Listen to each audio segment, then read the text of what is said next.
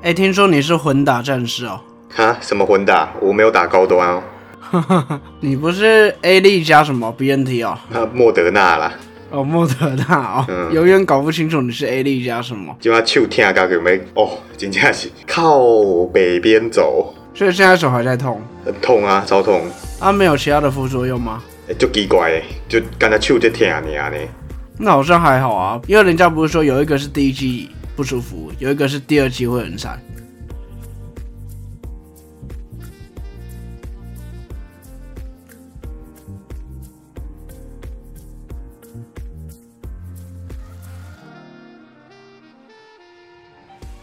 各位听众朋友们，大家好，欢迎收听中议题。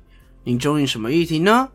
我是主持人周一群。大家好，我是有健。所以有健非常支持了国家政策，成为了混打战士。嗯，没有，我没有支持国家政策，我只是顺便打。我绝对不是因为贪那一百块的小便宜，好不好？嗯，有什么一百块？啊，就这礼拜有一批莫德纳疫苗到期啊，然后政府为了刺激打。莫德纳的那一个风气，所以就说去台北车站可以随到随打，然后可以领一百块的全年礼券，这样。哇，有件好棒棒哎！没有啊，我台湾价值不够啊，我领的是台北市的。而且我是原本就有想要混打啦，就是。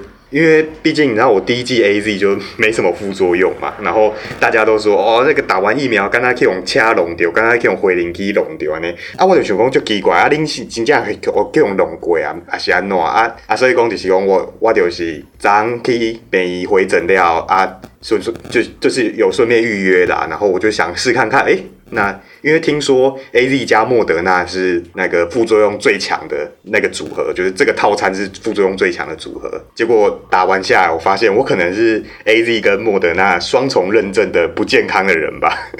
没有啊，双重认证的老人。诶，没有没有没有，莫莫德纳好像听说是老人家比较不会。诶，反正那个排列组合非常非常的复杂，你们可以去问身边的朋友。反正你还是没有充值足够的台湾价值嘛。嗯，所以我会被。查水表吗？你没有充值足够的台湾驾驶，你可能就会被断交啊！你说的是尼加拉瓜吗？好像前几天的事啊，但其实这个也不意外啦。反正台湾的邦交国本来就会迟早一个个断的。嗯，啊，你比送钱要送不赢中国。嗯。不是啊，说真的啦，我觉得，我觉得有些东西不像那种网军或什么在那边鬼哭神嚎的那么严重。其实，就像举个例子嘛，美国跟中国有邦交关系，但是你去问美国跟我们台湾的这个互动上，跟美国跟中国在互动上，哪一个看起来比较像邦交国？没有，你这个例子，美国是用台湾关系法跟台湾交涉的啊。台湾关系法可是国内法。嗯，不是不是不是，就是就是我们两国的虽然没有邦交，但是互动上看起来我们感觉是比较友好的，不是吗？那所以你这个邦交到底？诶，一我自己个人是觉得那个啦，邦交无用论啊，就以我们这个小国来讲，因为我们就是被中国跟美国牵制啊，对啊，所以我觉得你你去，所以我就觉得有些网军在那边算那个什么呃邦交数、断交数，我觉得超级没意义的啦。那迟早会变成零的吧？那我们就事实独立了，因为我们排挤大家，不是大家跟我们断邦交，是我们不想跟大家邦交。这种边缘人会说的话，到时候邦交变成零了，哎，又有一个零没了，本土。土嘉陵破功，那个中研院的那个院士吧，嗯，然后现在好像框列八十几个人，就看起来蛮严重的。但我觉得这个也不意外啊，本来就不可能一直加零啊，只要全世界还有疫情的存在，就迟早会再有的。而且我觉得这个研究员也不能怪他，因为他本来就是在研究这个新冠病毒的。哎，但是小钟，你知道我听到某一些某一些阵营的朋友在那边讲阴谋论，你你知道吗？国民党的？呃，没有没有，那你自己讲的，我没有讲出来哦。就是他们就是主要两个点啊，第一点就是啊，那个民进党那个疫苗政策无能，现在一堆疫苗过期，所以他为了刺激打疫苗的风气，所以故意放一个病例出来，把大家吓一吓，他们才会去打疫苗这样。啊，第二啊，第二点是下礼拜要公投了。你现在如果出现本土病例，那大家就会啊，好可怕，好可怕，不敢出去投票了哦。这样子公投就不会过关，民进党就嗯，yes，这样。哦，原来弄一个加一，竟然可以有这么好的效果，那还真的厉害。哼，俺台湾人就惊死，嗯，无法动。好了，反正这个你相信的就是相信吧。哦，谈到下礼拜要公投，你收到公报了没？没有哎。我这边收到嘞，这四个公投要是投吗？看你啊，那是你的权利啊。但是身为一个选务人员，我当然是希望投票率越低越好，这样我才可以早点下班啊。没有啦，你是民进党侧翼吗？什么民进党侧翼？民进党是四个不同意。对啊，反正吵最凶的应该还是我们的黄叉叉。嗯，对啊，常常在那边看他泡人。我我觉得他泡苗博雅就算，他现在把火力集中在侯友谊身上，我整个看不懂。也不是看不懂啦，我跟你讲，如果和四公投最后没过，最大的破口就是他自己本人呐。就像我现在跟一些朋友或者我跟家人讲说，合适那个投不同意啊？你同意就是支持黄世修啊，那干嘛去支持他？哎，可是小钟，你知道，我发现我身边很多理工科的朋友，他们就是黄世修的大粉丝。这黄世修说什么就讲什么。我当然没有要占科系，虽然是黄世修先占科系，但是。我觉得很莫名其妙，就是啊，你讲那么多科学终将胜利啊，只要不同意你的就不是科学嘛，对不对啊？你讲科学终将胜利，好啊，那这些公共政策也是我们这些社会主义在规划啊，难道我们社会科学就不是科学吗？对他们来讲不是啊。哦，好，我错了，对不起。好了，反正我们支持黄世修出来选个台北市长吧，应该很多人支持他哦。嗯，对啊，他自己辩论完就直接发文说，哦，阿苗你是最弱的那一个，哦，我都已经知道你要。讲什么了？依他的逻辑，就是反正他赢了很多人，所以他出来选台北市议员，应该我会选得上。他比侯友谊聪明，所以他应该也可以选赢新北市长。我们还在边想说，谁有办法打蒋万安？黄世修就交给你啦。哦，对他现在只要国民党没有明确同意支持合适，他每个都骂，真的超扯。啊，算了，反正他就是个白痴，看笑话就好了。你小心被他告哦。他现在到处急，他一直以来都到处告啊。嗯，放心啦，他要先告也会先告瓜吉啦。对啊，他跟个跟条疯狗在那边乱咬似的。好啦，不重要啦，来讲一下这礼拜要讲什么吧。嗯，对，就是狗狗咬人。哦，就是像黄世贤，哦，不是。好，没有，我们这礼拜要讲，就是农委会在上个月八号公告。比特犬自明年三月开始，它变成了指定禁止饲养的动物，所以就是简单来说，以后就是禁养比特犬了。反正就是禁养比特犬，然后这个规范不溯及既往，所以之前养的人没关系。那为什么会有这件事呢？因为比特犬咬死人，应该是不用解释这一件事情啊，大家应该都非常清楚。嗯，就是当然是除了最近最新的那位屏东的三岁幼童被邻居的。比特犬咬死以外，当然还有前面在新竹啊，还有很多其他前面前面前面的一些案例都出现，就是哎被比特犬攻击，然后不小心挂了的社会案件这样。哦，所以就这件事引发轩然大波，以后要禁养比特犬啊，而且比特犬以后出入公共场所还要那个牵引绳要多长啊，然后还要什么口罩那些东西了。嗯，但原本农委会对于犬只的管理办法是，好像九公斤以上有攻击性记录的。犬只才需要戴口罩，所以现在这个东西放宽到所有比特犬啊。对，除了这以外，就是原本只有五种犬只是被禁养，那现在多了一个比特犬这样。那其实这个政策刚出来的时候，说真的啊，没什么人在鸟啊，因为 因为真的就是你要说小众吗？可能就那个时候没有这个比特犬咬死人的案件。那直到这个月月初，有一个小朋友非常不幸的出了这个意外之后，大家都开始讨论说啊，那个比特犬有依规定养好啊，他养他圈养在围篱里面啊，啊，怎么是哎，怎么是要那个让比特犬安乐死呢？对不对？啊，应该是那个幼童家属的问题啊，对不对？呃，潘孟安县长啊，不不要害这个无辜的狗狗，这样就。大网络上真的真的就开始涌入，然后大家才发现说，哎，原来十一月有这个政策这样。但还好啦，目前那个比特犬是不会被安乐死。嗯，然后那个饲养的地方其实也照片出来，嗯，很多人被打脸，因为他们那边其实是共用院子，这个在乡下其实很常见。嗯，所以哎，责任归属好像又不太确定是谁错了哦。嗯，对。那对于这样政策，当然有支持也有反对。哎，有支持吗？小钟？反正有支持就是一堆脑粉啊！哎，狗狗就是危险呐，比特犬就是就是凶啦，就是这样啊。呃，行走的武器啊，那个。它咬人的时候，饲主根本拉不住啊，这样。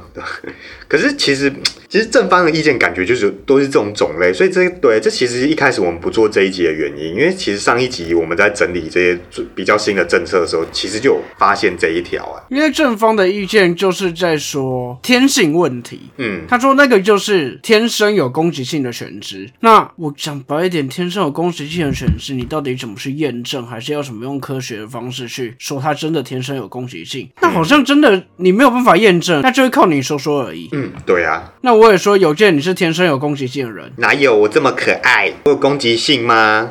好，都都跟你说啊，我也可以说他们哈士奇也有攻击性啊，我也可以说土狗有攻击性啊。嗯，好好，小钟不要激动，不要激动。我们接下来讲讲访方的意见，访方意见非常之多，也欢迎各位听众去那个成绩中主委的那个 po 文下面看，真的非常精彩。那第一点就是说啊，你这是引起这个弃养比特犬的一个潮。嗯，在南部的某些山区已经发生了被弃养的比特犬了。嗯，这个东西延上以后，一定一堆人不想不想养，然后那一只咬死人的比特犬主人也无意饲养了。对啊，对啊，对啊，因为新的规定出来之后，你现在有养了就要去登记啊。有的人就很奇怪，就好像很懒得登记，或者是懒得给他纸晶片，然后懒得结扎之类，然后就这样弃养，我觉得非常的莫名其妙啊。那再来有一个网友也讲的非常有趣，他就说：哎，依照这个农委会的规定，难道饲养比特犬是罪大恶行吗？你知道没有登记罚二十五万，你罚的比私藏通缉 犯还重哎。所以以后有见你的小孩杀人了，还是你的小孩做坏事了，那还没有成年，你就可以说哦，我要弃养你了。如果那个对象变成小孩或者是你的人，哇靠，他应该被社会踏罚吧？呃，对啊，就确实啊，听众去查法条，如果你私藏通缉犯的话，他是处两年以下有期徒刑、拘役或五百元以下罚金，五百元。结果你没去登记你养比特犬，要被罚二十五万，真的差很多呢。所以你知道以后要怎么私藏通缉犯了吗？通缉犯来你这边的时候，你跟他交换条件，哎，你去弄一只比特犬来，然后你可以躲我这，然后警察来就是先把比特犬交出去啊。对不起啊，我会紧张。是因为我偷偷养了比特犬。好了，我们不要乱教。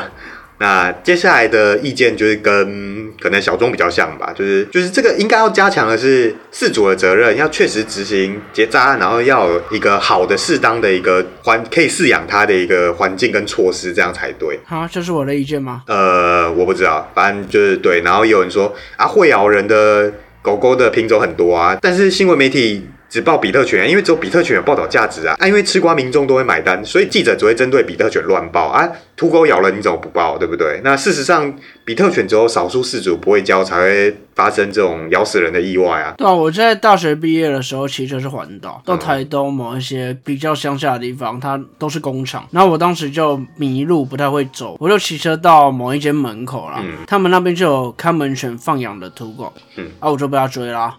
干那个土狗跑超快的，我车子直接加速到底，然后他还差点追上，他直接跳起来就咬到我裤子，我裤子就破。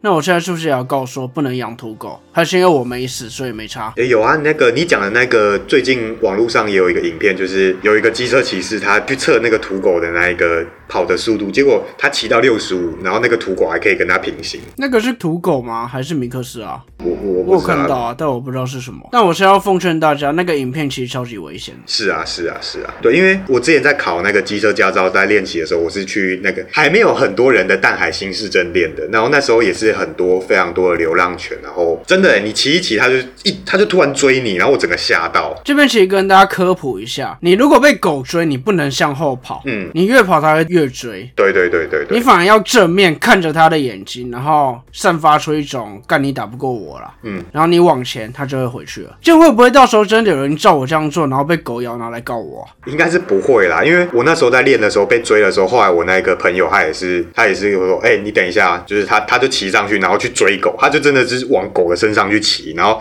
狗狗吓到他们就跑掉了。等下你们这个会被叫动保？哎，我们在虐狗是不是？没有啊，因为我朋友就是说你在路上遇到这种，你就是要比他凶，不然。你一定被他咬，这样。那讲到狗狗咬人，也有一个网友的意见也蛮好玩的。他说啊，警犬也会咬人啊，是不？那我们是不是应该禁止国家饲养这些警犬，或者是警犬咬人的时候对国家进行罚款呢？反正简单讲，这个东西就是很多双标。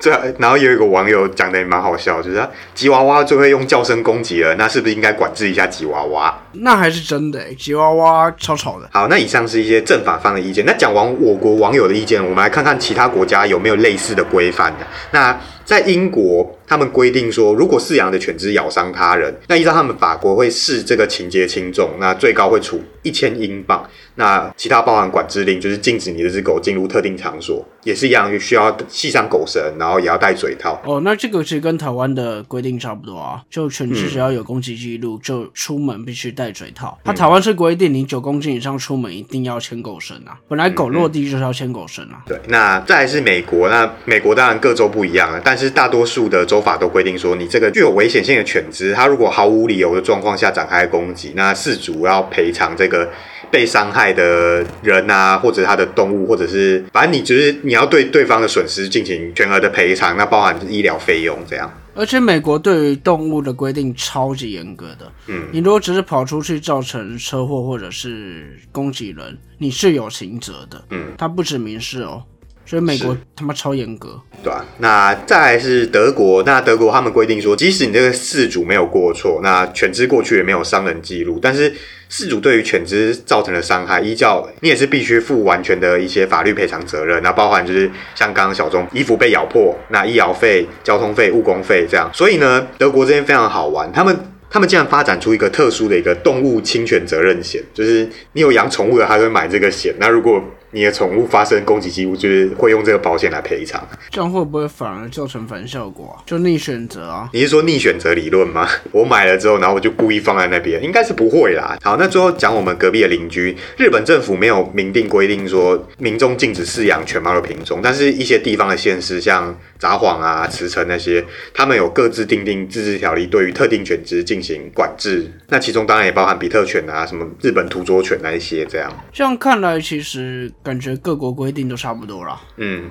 对。回来我们台湾这个禁养比特犬。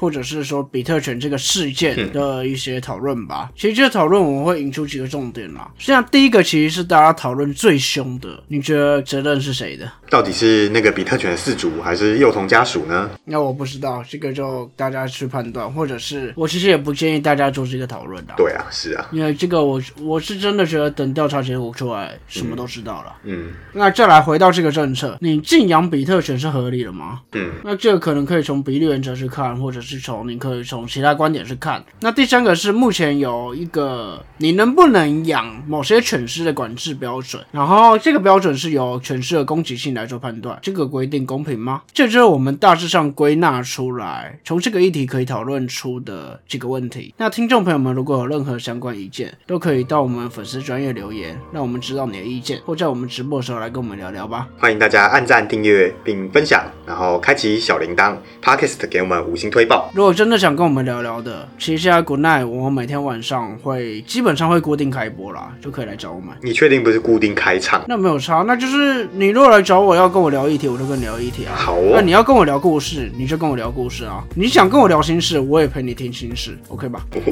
好，OK。那对于这个议题，我们两个的意见就留在下一次来讲吧。这边是中议题，我是钟一群，我是有健，我们下次见，拜拜。